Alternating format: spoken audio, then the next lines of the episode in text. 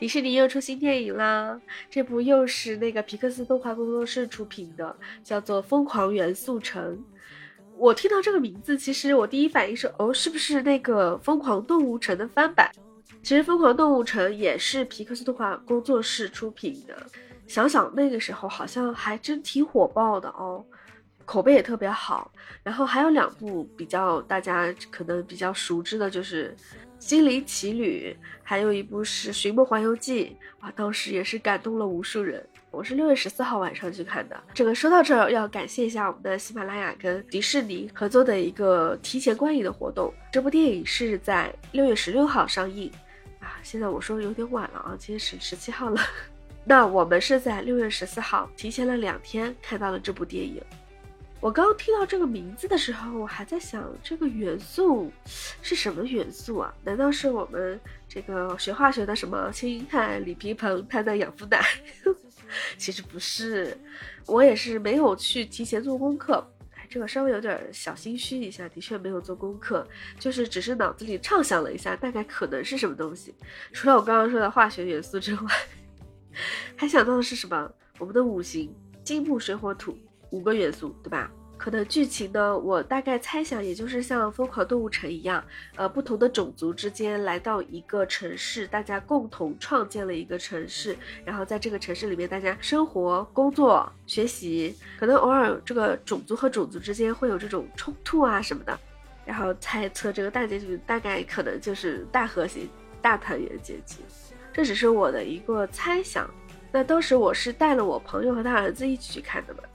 小朋友才六岁，他呢也看的是津津有味，挺开心的。我看到他在看预告片，在楼下电影院楼下放那个大屏幕上放预告片的时候，也是看得津津有味，目不转睛的。我们喊他吃鸡块，他的鸡块放在嘴边，就一直盯着看，都忘记了要吃鸡块，你知道吗？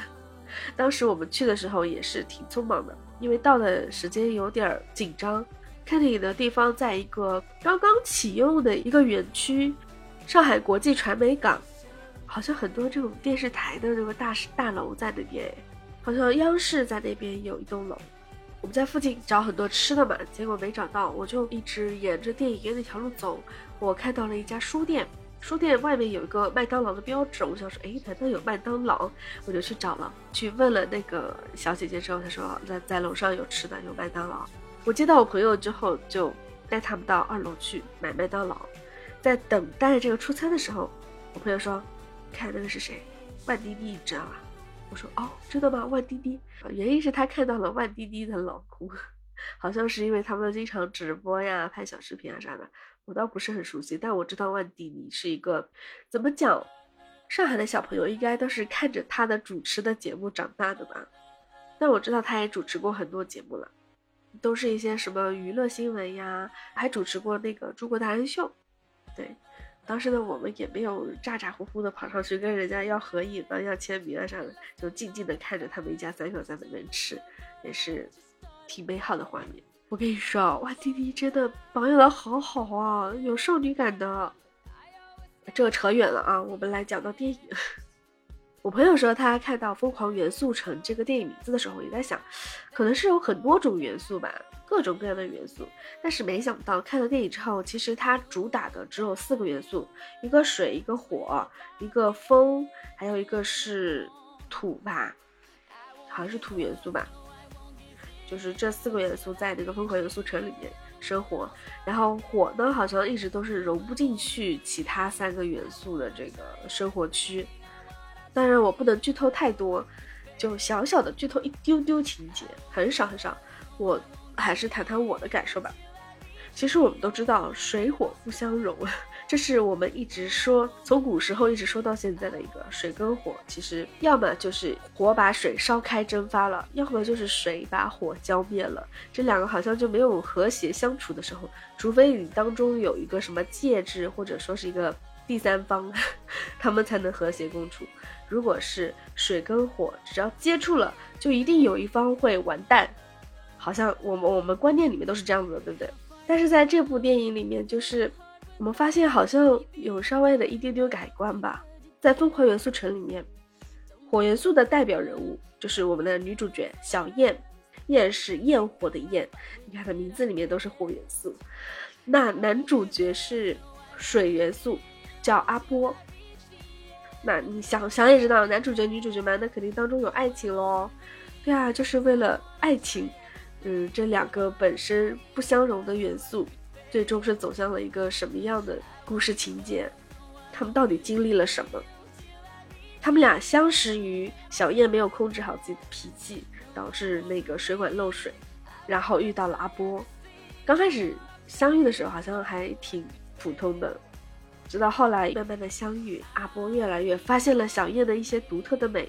然后呢，你要知道火是可以把沙子烧成玻璃的，小叶她也具有这样一个技能，她能把玻璃做得很好看，做水杯、玻璃水杯，做水晶球。甚至为了解决他们家漏水的水管漏水的这个问题，发现了有一个漏洞，他用沙子做成了玻璃给它堵上了。这个是当中的一个情节，这个你慢慢看啊，我就不多 不多说了。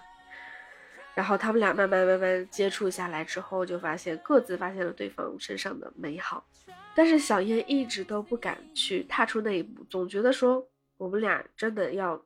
碰到之后，一定会有一方会受伤，甚至是更严重的，就是会消失。但是阿波就很勇敢，他说：“你是不试一试怎么知道呢？”然后当他们俩就是拥抱在一起的时候，哇，那还是很感人的。他们俩并没有发生特别严重的后果，就是两个人消失一个，或者说是另一个受伤怎么样的。就那个画面还是挺让我，也不是说震惊吧，就是挺感动的。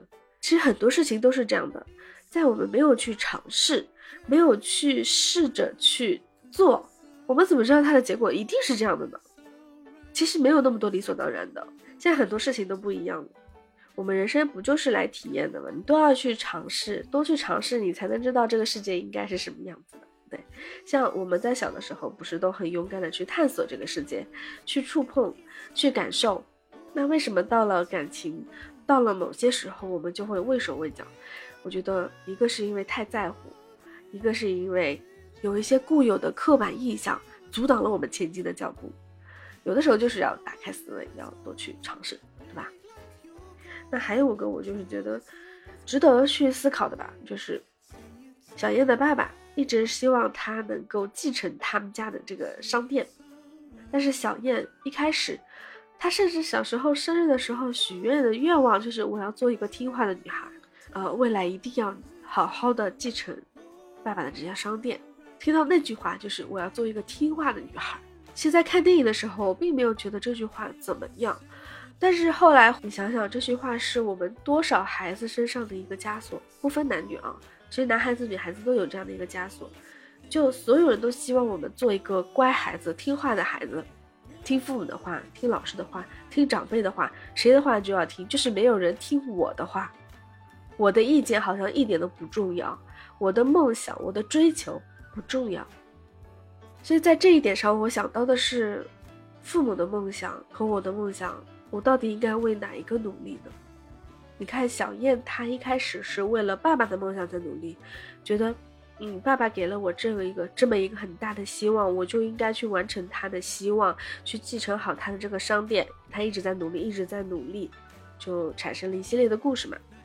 直到后来，阿波发现了他这个做玻璃的天赋和才能、才华之后，就觉得他应该要去追寻他自己的梦想。甚至后来，阿波的妈妈给小燕介绍了一个，啊，就是这种玻璃制作工厂或者说是设计公司的一个工作，让小燕去。小燕甚至心底里是有点抗拒的，因为她觉得她应该要去继承他爸爸的商店，而不应该追求自己的梦想。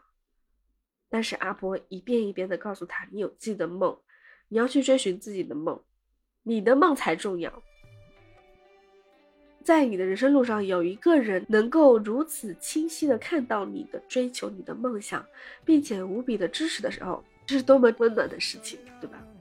之后还有几个情节，就是有一个风元素叫云姐。”她是什么一个什么单位的领导？小燕为了去处理这个罚单的事情，认识了云姐。嗯，云姐的看着好像挺难相处的，其实也是心地特别好的，甚至到后来还帮小燕完成了一个小时候的梦。我觉得也是比较温暖的一个点。那还有一个人物就是土元素，土元素的主角就是叫堆堆，很可爱啊。他戏份不是很多，但是很可爱。他就是 特别喜欢在他的胳肢窝里面催生一朵花，然后送给小燕。反正这个情节挺好笑的啦。我觉得全程的笑点大部分都在堆堆身上。我呢也不能剧透太多了，对不对？总之，这部动画电影是非常值得去看的，小朋友也可以看啊，我们成年人也可以看，学生也可以看，老人也可以看，老少皆宜，真的。而且我觉得，可能我们每个人最后会去思考的东西不一样。我们看的是国语版嘛，所以到最后，呃，就是结束之后，我们在等彩蛋的时候，我突然瞄到一眼国语配音里面。主角小燕的配音是宋祖儿，阿波的配音是张新成，你知道吗？我当场那个就惊讶住了，我想说完全没有听出来是他俩的声音啊，真的完全没有听出来。不过现在你知道他们俩配音了之后，你再去听的话，可能会听到一些呃他们个人的特色，所以我还挺想再去 听一下的。还有就是《疯狂元素城》这部动画电影的主题曲很好听，叫做《下个路口》。演唱者是我很喜欢的一位年轻的艺人，就是王源，TFBOYS 的那个王源。因为小排骨跟他长得特别像，所以我还挺喜欢他的，印象也特别深。那在画面上，其实也有很多可圈可点的地方。我觉得最多的就是在一些元素和色彩的运用上面，我觉得挺出彩的。当然我不是影评人啊，我我我可能还是注重于情节上面。反正我看完就是想了很多，甚至现在还有很多印象很深刻的情节和画面，就不知道你看完之后会有什么样的感想感受呢？那就到时候记得来我这儿评论一下啊！我应该没有剧透太多吧？你去看了就知道了。你好，我是暖兔子。迪士尼动画电影《疯狂元素城》六月十六号上映，记得去看哦。好啦，记得帮我点赞、关注、订阅。那今天就这样喽。